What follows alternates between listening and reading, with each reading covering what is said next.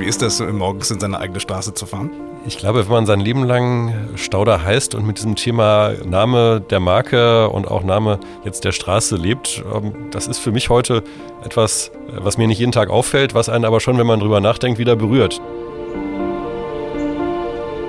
Es ist der Traum jedes Familienunternehmers, das Unternehmen irgendwann in die nächste Generation zu geben. Da darf doch eigentlich nichts schiefgehen. Also es war keine Zwangsläufigkeit, darf es auch nicht sein. Aber es gibt natürlich subtile Wege. Wann hatten Sie denn Ihr letztes Stauder? Gestern Abend logischerweise. Wieso ist das logisch? Weil ich jeden Tag mein Lieblingsgetränk, sprich Stauderpilz, trinke. Aber Sie sind ja richtig heiß. Das wird ja eine gute halbe Stunde. Zu Hause in Essen. Ein Podcast der Sparkasse Essen. Mit Tobias Häusler. Ja, wir sollten mal anstoßen. Wir starten ins dritte Jahr. Drittes Jahr. Sie merken, es ist eine Erfolgsgeschichte. Das liegt nicht nur an unseren tollen Gästen, auch natürlich, aber es liegt vor allem an Ihnen, die Sie uns Monat für Monat hören. Ganz, ganz herzlichen Dank. Ohne Sie persönlich keine dritte Staffel, ist ja völlig klar. Unsere Community wächst von Folge zu Folge. Es ist aber noch nicht die ganze Stadt. Daran arbeiten wir noch. Deswegen, wenn Sie Spaß haben an dieser Folge, und das könnte durchaus passieren, dann leiten Sie die doch weiter an eine Freundin, an einen Freund, am besten an alle, die so einen Stauder in der Hand haben. Es ist der Podcast zum Pilz. Also hier erfahren Sie wirklich, wie viel Emotion, wie viel Leidenschaft, wie viel Tradition, Familiengeschichte in jedem Glas steckt. Die Privatbrauerei Jakob Stauder liegt in den Händen der beiden Cousins Axel Stauder, das ist der Ingenieur fürs Getränk selbst, und äh, unserem heutigen Gast, der die Zahlen im Blick hat, Dr. Thomas Stauder. Eine der letzten zwei Familienbrauereien bei uns in Nordrhein-Westfalen, seit 1867 hier in unserer schönen Stadt, geführt von der sechsten Generation. Und bei so viel Herkunft können wir auch wunderbar über die Zukunft sprechen. Unser Lieblingsthema hier in Zuhause in Essen. Natürlich sprechen wir in der Stauderstraße 88 in Altenessen. Wir haben schon gehört, Stauder jeden Tag und natürlich auch, weil man ja mal Probe verkostet und dann mal einen Schluck wegspuckt, oder was? Gibt's das? Selbstverständlich machen wir Verkostungen. Allerdings niemals äh, würde ich einen, einen Schluck Bier äh, wegschütten oder wegspucken. Nein, nein. Also wenn wir verkosten, dann, dann trinken wir auch Bier. Allerdings natürlich in kleinen Mengen bei der Verkostung. Okay. Gelegenheiten, Stauder zu trinken, gibt es viele, natürlich zu Hause, aber auch äh, in den Kneipen, in den Bars, zuletzt auf der Gourmetmeile, auf Zollverein habe ich gesehen, im Stadion natürlich von Rot-Weiß Essen.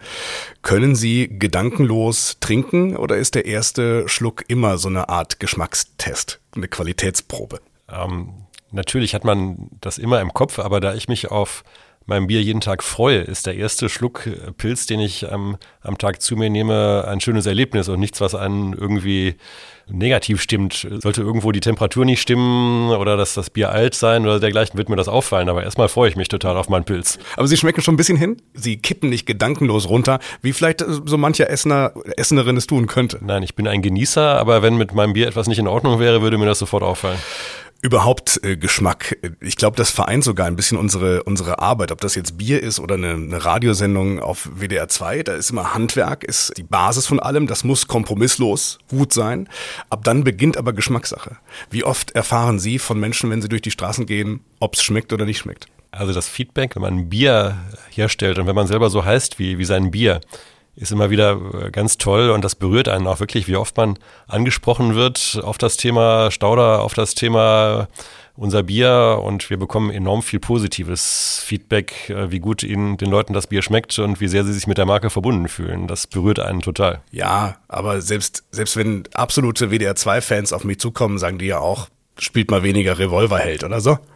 Das heißt, kommt da nicht einer und sagt, Stauder ist mir zu herb? Ja, das ist dann ja kein Stauder-Trinker. Das ist ja nicht der, der der mich, mich anspricht äh, und, und begeistert von unserer Marke ist. Und daneben, unser Bier ist nicht so herb. Unser Bier hat einen ausgeprägten Hopfencharakter, der aber sehr harmonisch ist. Okay.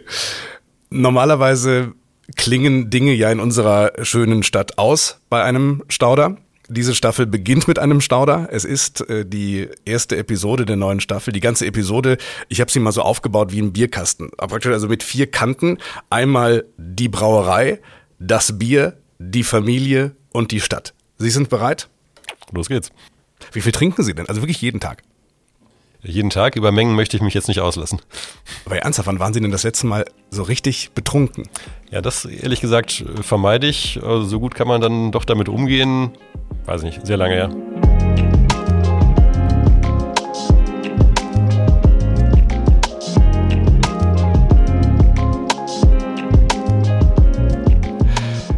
führen jetzt mit Ihrem Cousin Axel die Brauerei in der sechsten Generation. Es, es, hat also wieder geklappt. Es waren immer Söhne, es waren Vater und Sohn, es waren Brüder, es waren Cousins an der Spitze. Das heißt, es blieb immer im Familienhand. Gibt es einen echten Stauder-Helden in der Geschichte oder hat jede Generation ihre Momente gehabt, sich beweisen zu müssen? Natürlich, jede Generation hat ihre besonderen Momente und besonderen Verdienste. Natürlich schauen wir aber ganz klar auf unsere Vorfahren Theodor und Jakob, die die Brauerei gegründet haben, die aus dem Frankenland hier hingekommen sind. Theodor als gelernter Brauer mit seinem Sohn Jakob, äh, die das Ganze aufgebaut haben. Deshalb heißt unser Unternehmen ja auch Privatbrauerei Jakob Stauder. Das habe ich übrigens nicht ganz verstanden. Also für mich, also mich beeindruckt diese Geschäft, dieser Geschäftssinn des ersten Stauders sehr. Theodor aus Franken kommt hierher, der ja zunächst auch seine Familie zurückgelassen hat kommt nach Essen, um hier eine Brauerei erst zu pachten, zu führen. Und weder aus den Dokumentationen, die ich gesehen habe, noch aus dem Firmenfilm geht die Antwort hervor, warum?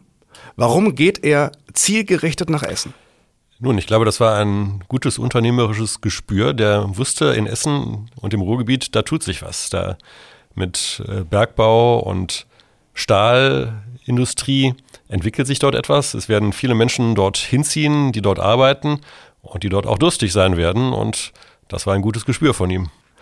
Es wurde ja dann schnell das äh, Gelände gefunden. Hier, das ist wirklich hier, wo wir jetzt auch gerade miteinander sprechen. Theodor Stauder hat damals angefangen mit der gepachteten Brauerei am, am Stehler Tor, also da, wo heute die, die Rathausgalerie in Essen steht. Hat dann einen neuen Standort gehabt an der Grenze zwischen Alten Essen und Kanab und seit den 80er Jahren des 19. Jahrhunderts sind wir tatsächlich hier an der heutigen Stauderstraße, die damals Bruckmannstraße hieß. Wie ist das, morgens in seine eigene Straße zu fahren? Ich glaube, wenn man sein Leben lang äh, Stauder heißt und mit diesem Thema Name der Marke und auch Name jetzt der Straße lebt, ähm, das ist für mich heute etwas äh, was mir nicht jeden Tag auffällt, was einen aber schon, wenn man drüber nachdenkt, wieder berührt. Denn das ist schon, schon besonders. Das war ja ein Geschenk der Stadt Essen zum 100-jährigen Jubiläum, ah, dieser Straßenname. Auch schon 55 Jahre her. Das ist dann auch schon 55 Jahre her, ja. Es entstand dann eins der ja doch vielen Konsumbiere, heißt das dann, dieser, dieser Region. Wie viele Brauereien dieser Größe gab es? Es gab eine Menge. Ja, zu der Zeit von Theodor und Jakob kann man das überhaupt nicht zählen, weil da ja auch jede kleine Hausbrauerei ähm, gebraut hat, die, die wirklich nur für den eigenen Bedarf, für die eigene Kneipe gebraut da hat. Da sah es ja aus wie in Franken wahrscheinlich. Mit Sicherheit. Und vor, sagen wir, 60 Jahren hat es im Ruhrgebiet 40 bis 50 Brauereien gegeben. Und von denen sind heute eben zumindest unabhängig und familiengeführt nur noch zwei übrig. Fiege und Sie. Genau. Ist das ein Konkurrent oder ist das ein Partner im Kampf gegen die Großen? Ähm, weder noch. Also das ist die, die andere familiengeführte Brauerei und persönlich verstehen wir uns gut und wissen eigentlich genau, unsere Gegner sind die anderen, sind die Großen und wir treffen uns auch regelmäßig und nein, nein, also das ist eine Koexistenz, die wir freundschaftlich pflegen. Viele dieser Brauereien, die Sie angesprochen haben, die gingen äh, mit der Zeit, weil sie sich ähnelten und irgendwann auch mit den großen Marken nicht mehr mithalten konnten, mit den Mengen. Und dann fiel, ich glaube, es war dann Ihrem Vater Klaus etwas Geniales ein, dass er sich eben nicht weiter an die Industriespitze gekämpft hat, sondern im Grunde äh, die Bremse gezogen hat. Was ist die Mission kleiner, aber feiner, hat er es, glaube ich, genannt. Mhm. Genau, das war die unternehmerische Vision meines Vaters und auch meines Onkels, die gesagt haben, Ende der 60er, Anfang der 70er Jahre, wenn wir das weitermachen wie bisher und das, was im Grunde alle Brauereien machen, dann sind wir genauso austauschbar und gegen die Großen können wir dann nicht mit, genau richtig. Und sie haben gesagt, wir müssen unsere Marke so profilieren, dass wir von der Qualität, aber auch von der, von der Anmutung und vom Image uns abheben. Das ist dann durchaus damit verbunden, dass man nicht mehr alles macht, was man vorher macht. Es gab auch beispielsweise kein Stauder Alt mehr. Wir haben uns ganz auf unsere Spezialität Stauder Pilz konzentriert und eben besondere Kunden, Hotels, Restaurants in ganz Deutschland gewonnen, die Stauder ausgeschenkt haben und haben so klar gemacht, das ist eine ganz besondere Marke äh, und in alle Richtungen klar gemacht, äh, wir müssen gar nicht mit den Großen so konkurrieren und das hat Gott sei Dank funktioniert.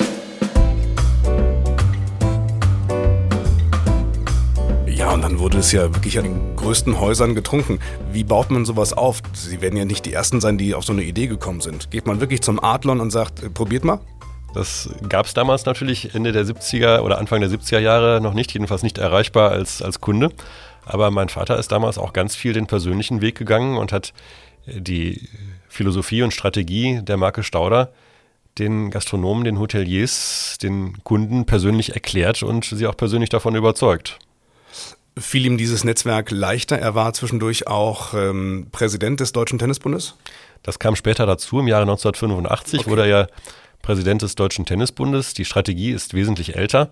Wie gesagt, seit Anfang der 70er Jahre gab es diese Strategie und diese Entwicklung. Die Kontakte, die er dadurch natürlich noch zusätzlich hatte und der persönliche Bekanntheitsgrad haben sicherlich geholfen. Ja.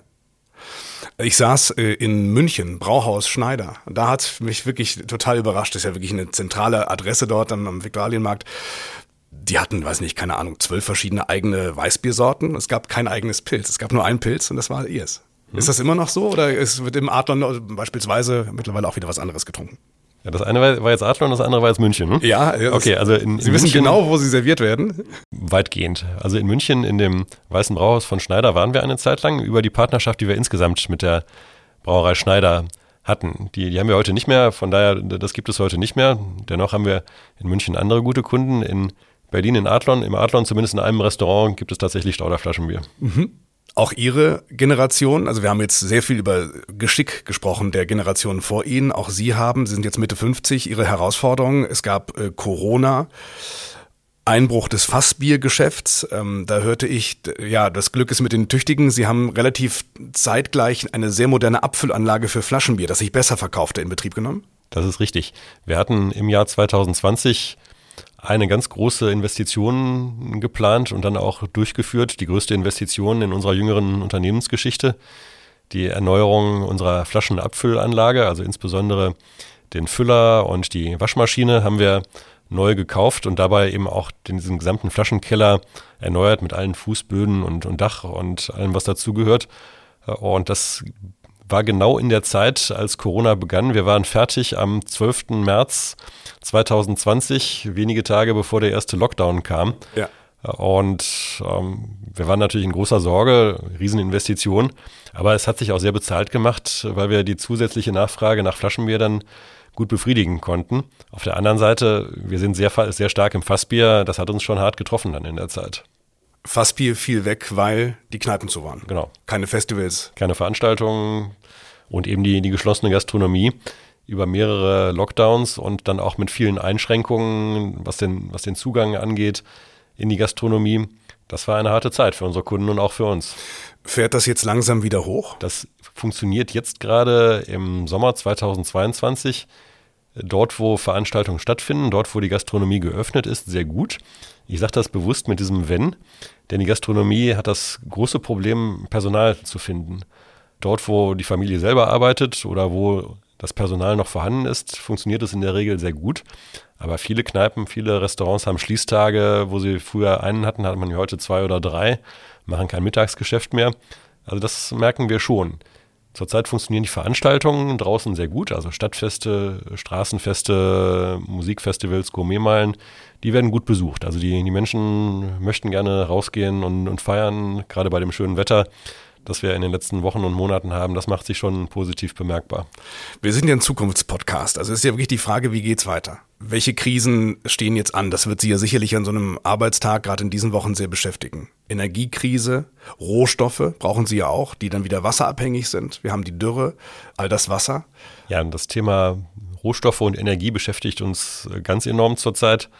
Während die Corona-Krise mehr auf der Absatzseite stattgefunden hat, haben wir jetzt die die Kostenseite, die, die uns und die Verfügbarkeitsseite, die uns viele Sorgen macht.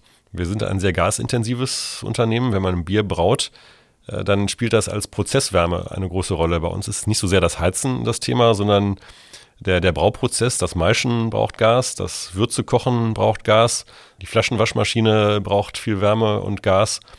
Und wir sind mit unserem Gasbedarf der fünftgrößte Kunde der Stadtwerke Essen, was das Gas angeht, um mal eine wow. Hausnummer zu sagen, das als eigentlich kleines mittelständisches Unternehmen mit 100 Mitarbeitern, nicht nur wir selbst, auch unsere Lieferanten, beispielsweise die das Malz herstellen, die Melzereien, brauchen auch wieder viel Energie, viel Gas.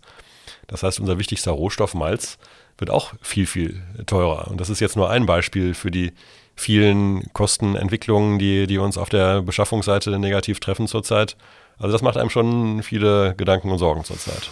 Ja, jetzt wenn Sie es so aufzählen, mir auch direkt mit.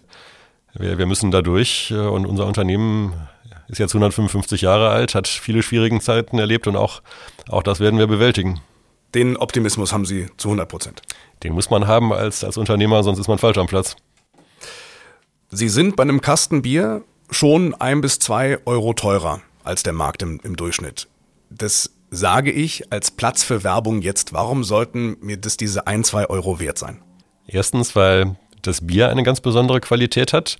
Das zeigen wir auch gerne bei, bei Besichtigungen bei uns. Das kommt sowohl von den Rohstoffen, von den besonderen Rohstoffen, die wir brauchen, als auch von der Braukunst. Es kommt von der langen Reifung, der, der vielen Zeit, die wir dem Bier geben, um seinen endgültigen Charakter zu bekommen. Und nochmal zu den Rohstoffen.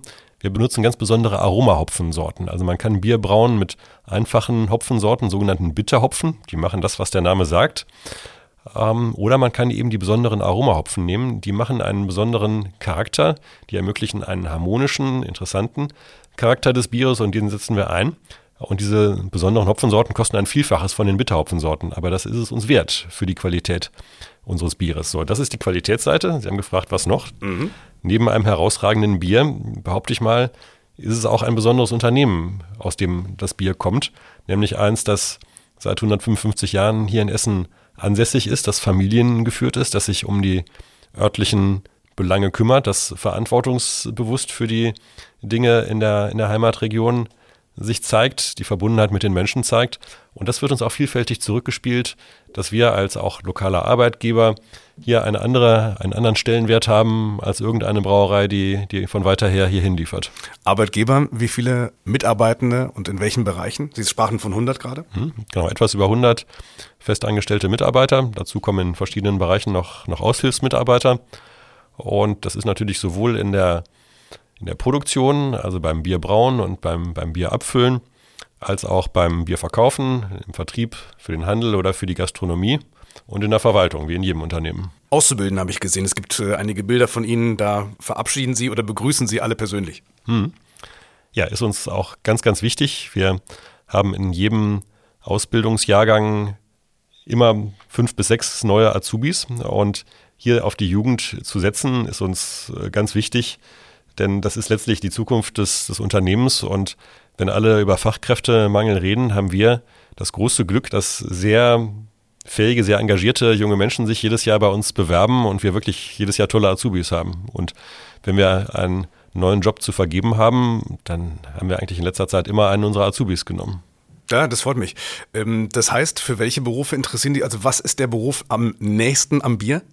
Also am nächsten am Bier ist natürlich das Bier brauen und das ist der der Berufsgang Brauer und Melzer, den wir als Ausbildung anbieten. Das ist nicht das, was Ihr Cousin Axel hat. Der hat das studiert als Ingenieur. Wo, wo studiert man das? In Weinstefan noch? Genau, entweder in Weinstefan, also in der Nähe von München, oder in Berlin. Das sind die zwei Möglichkeiten, ah, ja. wo man Brauwesen und Getränketechnologie studieren kann. Aber die Jugend will brauen und melzen. Das ist eben der, der Ausbildungsgang ja. bei uns. Sehr nachgefragt, ebenso auch wie der Industriekaufmann, den, den wir auch anbieten.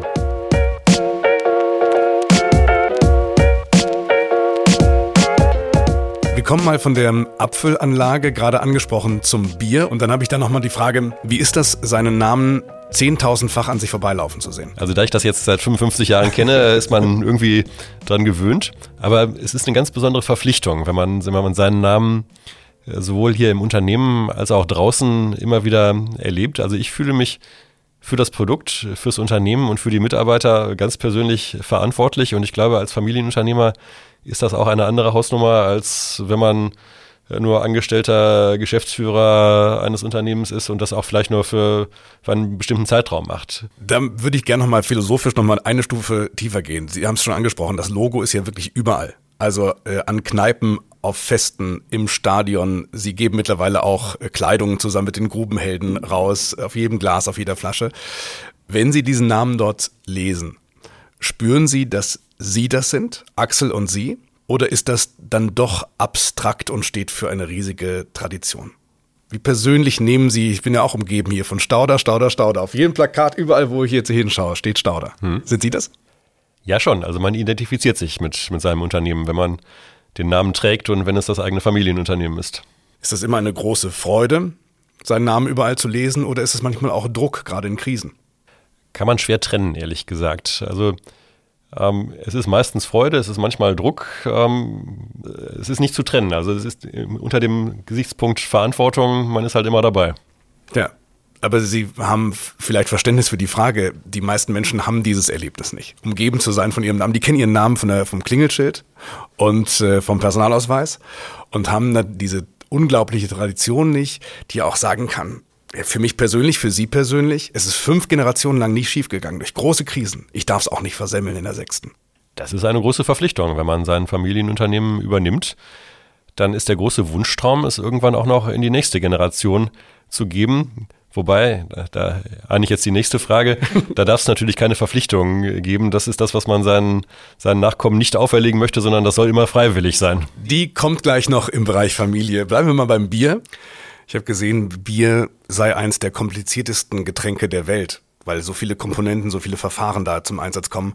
Schmeckt Stauder immer gleich? Es ist ein Naturprodukt, ähm, bei dem die, die Ernte der Gerste und die Verarbeitung zum Malz und sicherlich auch der, die Ernte des Hopfens jedes Jahr ein bisschen unterschiedlich sind. Es ist die Kunst des Braumeisters äh, bei einem Markenprodukt, bei, bei Stauder Pilz, das jedes Jahr so gut wie möglich und so genau wie möglich mit dem gleichen Geschmack hinzubekommen. Ob das jetzt hundertprozentig so ist, das kann man bei einem Produkt, das aus Naturprodukten hergestellt wird, nie garantieren. Aber es ist der Anspruch und die Kunst des Braumeisters, äh, es so konstant wie möglich hinzubekommen. Geht es mal bei einer Charge komplett schief, dass Sie was wegkippen müssen? Nein.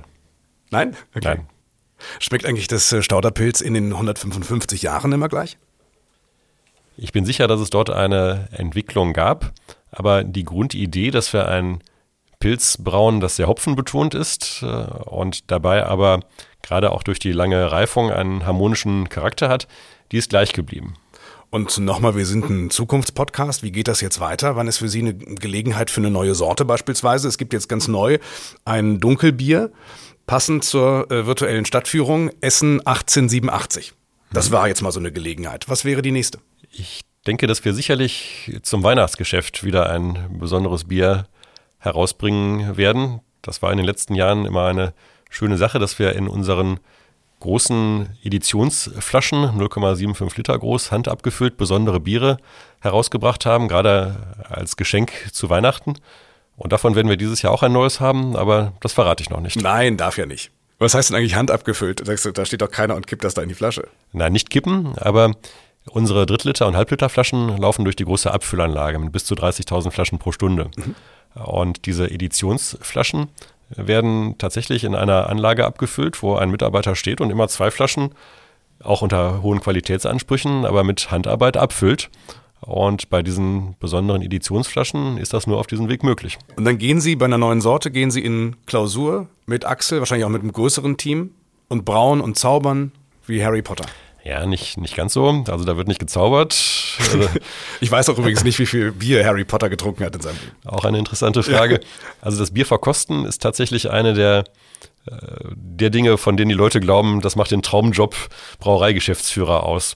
Und ich muss sagen, das ist auch schön, wenn man mit den Braumeistern zusammen sich dann dienstags oder mittwochs vormittags trifft. Vormittags deshalb, dann sind die Geschmacksnerven am besten aufnahmefähig, so gegen elf und verkostet, was die Braumeister dann in der letzten Woche wieder weiterentwickelt, vervollkommnet haben. Das, was man besprochen hat, in welche Richtung es gehen soll, wie das dann, dann schmeckt. Und dann hat man verschiedene Versionen und verkostet die nacheinander und dann sagt jeder seine Meinung, welche Version am besten geschmeckt hat. Also das ist ein sehr schöner Aspekt unseres Berufs als Brauereigeschäftsführer. Aber Sie betonen, es ist Arbeit. Aber wenn auch sehr sinnliche Arbeit. Schöne Arbeit.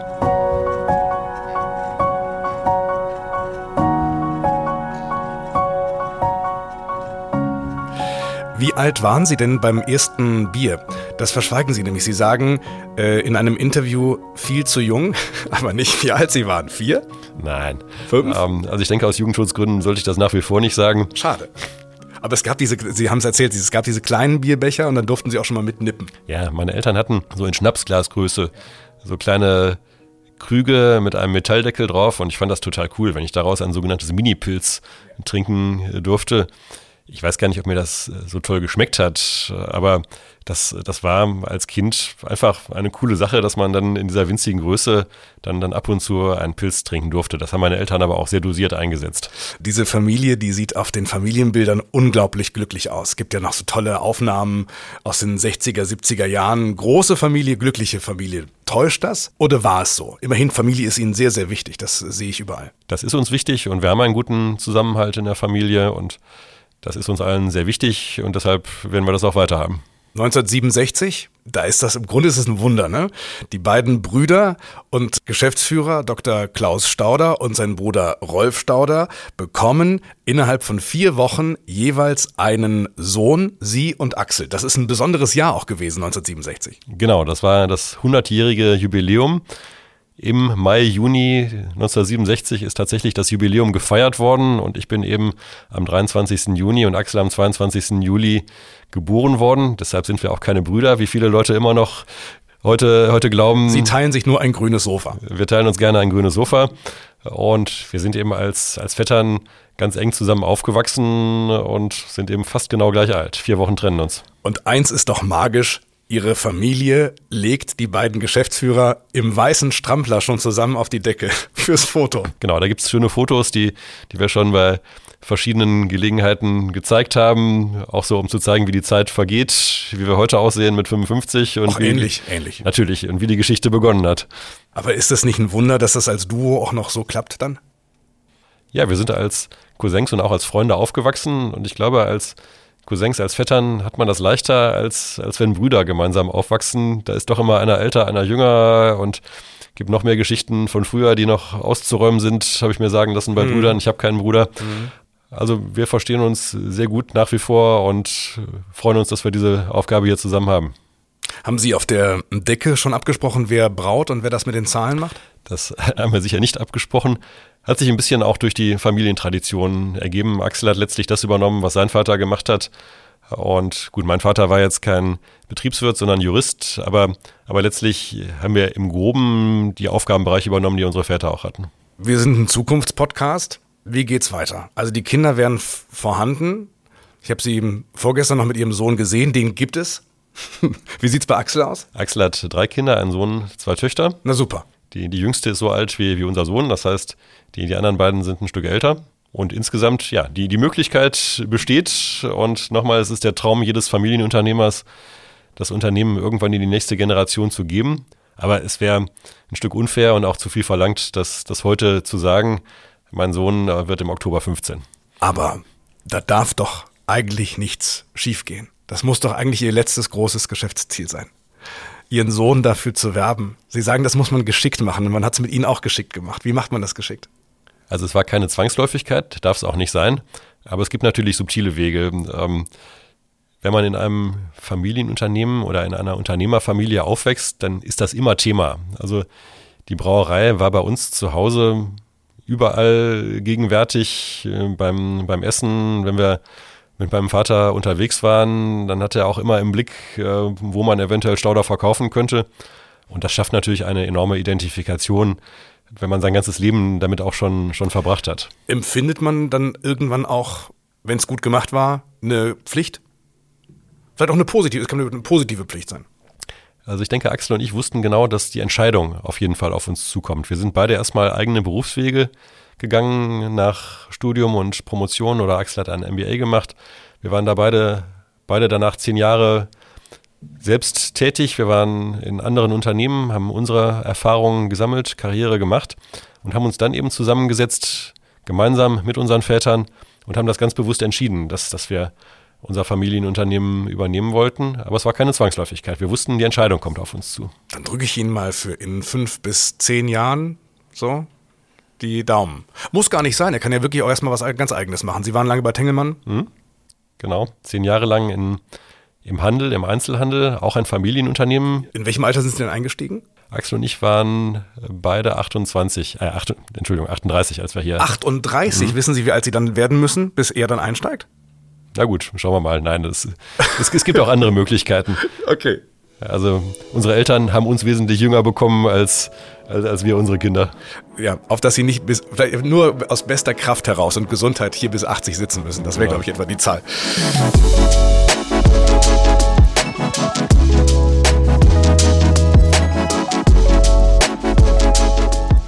Das Ruhrrevier trinkt Stauderbier. Das war ein Werbeslogan von damals. Aber gibt es diese Gegenliebe der kleinen Persönlichkeit? Also wie wichtig ist Stauder die Stadt Essen?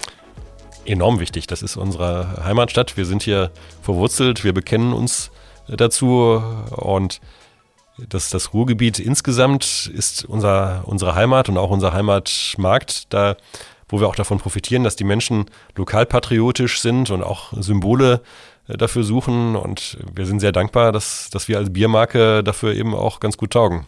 Sie jetzt 155 Jahre alt, die Sparkasse über 180 Jahre alt. Ähm, wenn Ihre Logos lebendig wären, dann könnte man sagen, die beiden haben was miteinander. Man sieht sie sehr häufig zusammen. ja? Mhm. Wie wählen Sie aus? Also wie wählen Sie als Sponsor, auch als Kulturförderer ähm, im, im Sport, wie wählen Sie die Dinge aus, die Sie fördern? Zunächst mal ein bisschen nochmal hinterher. Gut für Essen finde ich ein klasse Slogan. Ja, weil es um mehr als Geld geht, ist auch noch mhm. wichtiger. Gut, das trifft jetzt auf, auf uns nicht zu. Weil es um mehr als Bier geht. Das, das vielleicht, ja. Nein, uns geht es darum, dass, dass wir ähm, uns verbinden mit, mit Unternehmen, mit Institutionen, mit Vereinen, wo die Menschen unterwegs sind, wo, wo positive Erlebnisse geschaffen werden.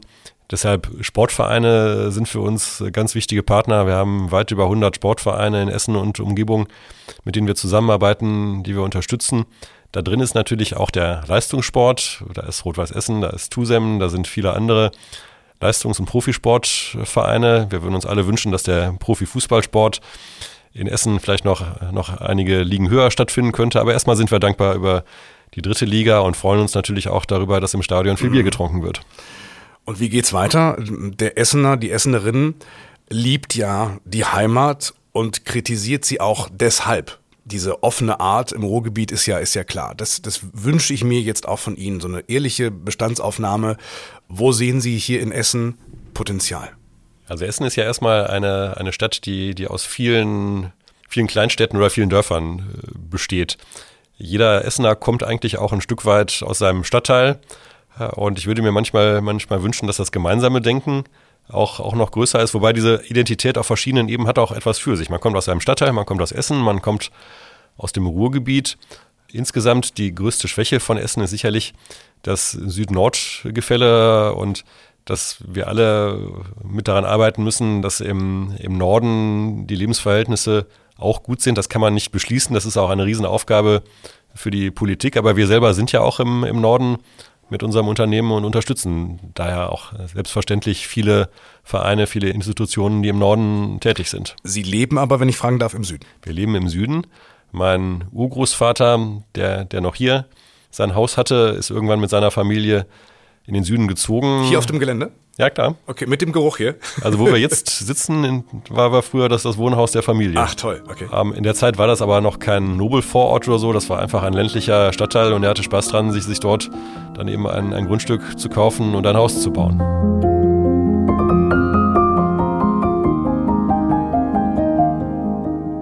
Dann schauen wir doch mal auf einen ganz wesentlichen Punkt nochmal. Wie geht's der, der Gastro? Immerhin hat ja gerade wieder mit, äh, mit Essen Diese, mit Club Diese, ein neuer Club, eine neue Location aufgemacht, an der Sie auch beteiligt waren, zumindest in der Eröffnung und am Ausschank. Hm. Mhm. Ja, also zunächst mal der, der spezielle Fall Club Diese, das macht uns viel Freude, auch insgesamt die, die, die Partnerschaft und Freundschaft mit Essen Diese, das sind, finde ich, unheimlich engagierte, humorvolle junge Leute, die in Essen mit äh, spitzer Zunge und mit, mit intelligentem Witz auf, auf viele Dinge aufmerksam gemacht haben, was diese Stadt ausmacht, aber, aber was man in dieser Stadt auch, auch verbessern sollte. Also ich finde, da haben die eine ganz besondere Rolle. Und wir haben ja auch im Bereich des Merchandising schon zusammengearbeitet, ein gemeinsames T-Shirt herausgebracht, was eine riesen Nachfrage bekommen hat. Und jetzt der neue Club an dem Abend, als er eröffnet wurde, war, war ich auch mit meiner Familie dort es war unglaublich, wie viele Menschen draußen standen und eben hinein wollten und diese Idee auch, auch toll fanden, Club, Club diese. Die Gastronomie insgesamt kann man natürlich sagen, dort wo gute Ideen sind, da wo gute Leistung geboten wird, funktioniert, aber mit der Klammer drum zurzeit dort, wo man auch das Personal bekommt, um, um seine Gäste zu bewirten. Und das ist das ganz große Thema, abgesehen davon, dass natürlich auch die Gastronomie vor dem Thema Kosten und, und Energie steht ist auch für uns immer ein ganz besonders wichtiger Partner. Wir haben anteilsmäßig wesentlich mehr Gastronomiekunden und wesentlich mehr Fassbier als die durchschnittliche deutsche Brauerei. Und Gastronomie ist nach wie vor für uns ein idealer Partner. Merchandise, Sie haben es angesprochen, Sie haben auch einen größeren Shop, glaube ich, äh, als viele andere Brauereien. Es gibt die Grillzange, die Stauder Dartscheibe, Stauder Hoodie mit den Grubenhelden zusammen. Da wäre jetzt dann doch nochmal Platz für eine exklusive Nachricht. Über das Weihnachtsbier müssen wir nicht konkret sprechen, aber was kommt dort? Vielleicht ja eine neue Kooperation, irgendwas? Neue Kooperationen haben wir gerade nicht geplant, aber wir sind natürlich ständig dabei, unsere Produkte weiterzuentwickeln, zu schauen, was, was passt zu uns. Wir haben im Grunde seit Ende 2020, als wir unseren Online-Shop eröffnet haben, das ist übrigens auch in der Familie, den, den hat meine Frau eröffnet und die kümmert sich auch, auch sehr viel um dieses Thema Merchandising. Deshalb ist das bei uns auch immer, immer am, am Tisch zu Hause, um wieder dieses Thema. Unternehmerfamilie anzusprechen. Wir haben Riesenfreude dran. Wenn unser T-Shirt, unser Standard Stauder T-Shirt, wo das überall in der, in der Welt getragen und gezeigt wird, das ja. bewegt uns zutiefst. Also wenn das auf Instagram äh, gezeigt und, und veröffentlicht wird, das, das reposten wir dann auch immer, weil wir das zutiefst schätzen und dankbar sind, wenn die Menschen unsere Marke überall mit hinnehmen. Ja, ja Kooperationen, das, das Einzige, was ich hier einstielen könnte, wäre die Stauder Immobilienfinanzierung. Können wir ja im Gespräch bleiben. Okay. Dr. Thomas Stauder, danke für Ihre Zeit. Sehr gerne der Podcast zum Pilz. Sie mochten die Folge, dann empfehlen Sie sie gern weiter an eine Freundin, an einen Freund. Geht da, wo Sie gerade hören oder eben über unsere, wie sagt man, Landingpage sparkasse-essen.de slash podcast. Und wenn Sie uns mal schreiben wollen, sehr, sehr gern, kommentieren Sie entweder hier oder sagen Sie es einfach Ihrer Beraterin, Ihrem Berater in der Sparkassenfiliale Ihrer Wahl. Das kommt immer alles bei uns an. Und jetzt genießen wir mal den Regen im Spätsommer 2022, ne? solange er bleibt. Denn wir wissen ja mittlerweile, aus jedem Tropfen machen wir Bier. Hier in unserer schönen Stadt. Das war Zuhause in Essen. Ein Podcast der Sparkasse Essen. Die neue Folge. Jeden zweiten Dienstag im Monat.